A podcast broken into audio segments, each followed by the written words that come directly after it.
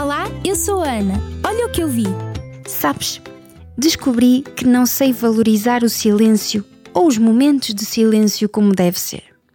E descobri isso não por mim, mas por outros.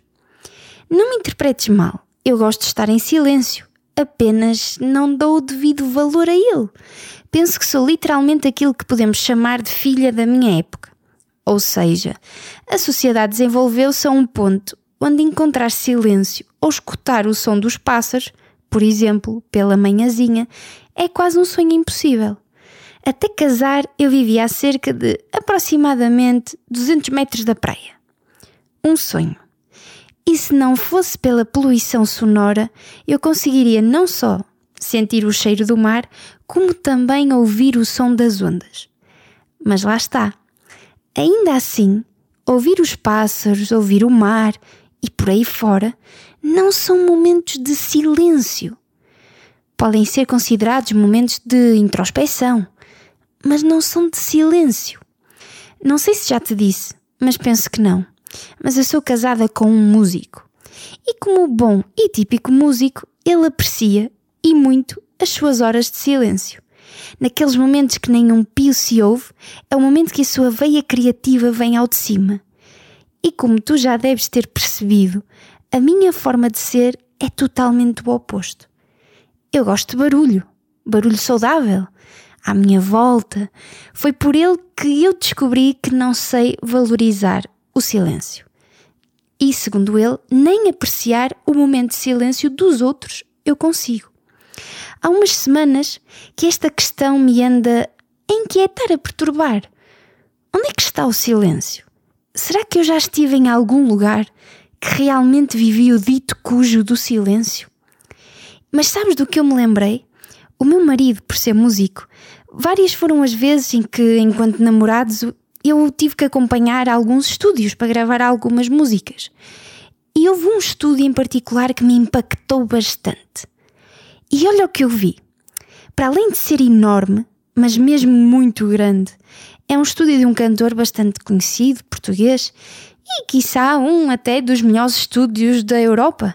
Mas isto sou eu leiga que não percebe nada de música nem de estúdios a falar.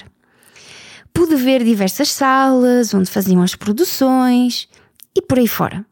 Mas o que mais me impactou foi quando eu entrei no estúdio propriamente dito.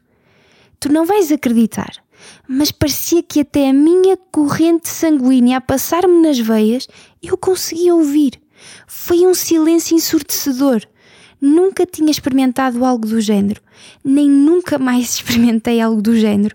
Foi uma coisa impressionantemente incrível que me marcou bastante. Eu lembro-me de andar a comentar este assunto durante semanas com o meu círculo de amigos. Um estúdio de gravação é sem dúvida alguma um lugar onde se encontra silêncio. Literalmente. Mas isto tem de nos pôr a pensar. Tipo, num mundo em que cada vez há mais barulho, cada vez há mais agitação, o silêncio muitas vezes é negligenciado e subestimado, e eu mesma contra mim falo, porque eu sou uma dessas pessoas. No entanto, há uma riqueza de benefícios e de vantagens que podemos obter ao buscar momentos de tranquilidade, de paz, de silêncio. O silêncio pode ser considerado como um verdadeiro tesouro, não sei, capaz de trazer uma série de benefícios para o nosso bem-estar físico, mental, emocional. O silêncio proporciona uma oportunidade valiosa para o nosso descanso e para a nossa recuperação. Quantas vezes o nosso cansaço é derivado somente pela falta de silêncio na nossa vida? A exposição constante a, ruídos, a estímulos sonoros, pode causar tanto stress e fadiga.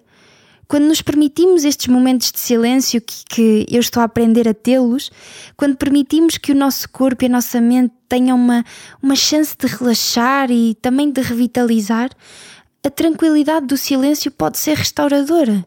Permite-nos recuperar a energia, enfrentar os desafios do dia a dia com mais calma, com mais clareza. Além disso, o silêncio também dá a oportunidade de nos ouvirmos, de, no meio de um barulho constante, é fácil perder o contacto com os nossos próprios pensamentos, sentimentos e até com as nossas necessidades. O silêncio convida-nos a olhar para dentro, a refletir sobre as nossas experiências e a compreender os nossos próprios desejos e gostos e objetivos. É um momento de introspeção que nos ajuda a reconectarmos com quem nós somos realmente e também permite-nos tomar decisões mais mais reais e mais objetivas e mais verdadeiras com os nossos princípios. Outra vantagem seria que melhora a nossa capacidade de concentração e foco, e se há coisa que nós perdemos rapidamente é o foco e a concentração. Tudo à nossa volta e tudo à minha volta são distrações, são estímulos constantes, e eu imagino que contigo seja exatamente a mesma coisa encontrar momentos de quietude, momentos em que podemos direcionar a nossa atenção para algo importante, para uma tarefa, reduzir quantidades de ruído ao nosso redor, isto vai nos ajudar até mesmo a aumentar a nossa produtividade e eficiência. Além disso, o silêncio pode ter e tem, sem dúvida, uh, benefícios para a nossa saúde mental. Com esta exposição constante a ruídos, seja no trabalho, seja na escola, seja na faculdade, seja na rua a passear, isto contribui para stress, contribui para ansiedade e para outros problemas do foro mental. A buscar momentos de silêncio, nós permitimos que a nossa mente se acalme, encontre paz, clareza, como já disse, e, e fortalece a nossa capacidade também de lidarmos com certas situações do dia a dia. O silêncio proporciona oportunidades de apreciar outros sons e belos que são, como os pássaros a cantar, como a, as ondas do mar, e é quando nos calamos e quando o ruído à nossa volta também se cala que nós podemos apreciar a suavidade da brisa do mar, do canto dos pássaros e os pequenos detalhes que a música da vida nos traz. Esta apreciação conecta-nos com a beleza do mundo que nós muitas vezes nem reparamos porque estamos tão focados e com tanto ruído à nossa volta. O silêncio ajuda-nos também, como sempre, tudo na vida, ajuda-nos a criar e a fortalecer relacionamentos interpessoais. Em meio à comunicação constante e cada vez há mais redes sociais e quão ruidosas elas são.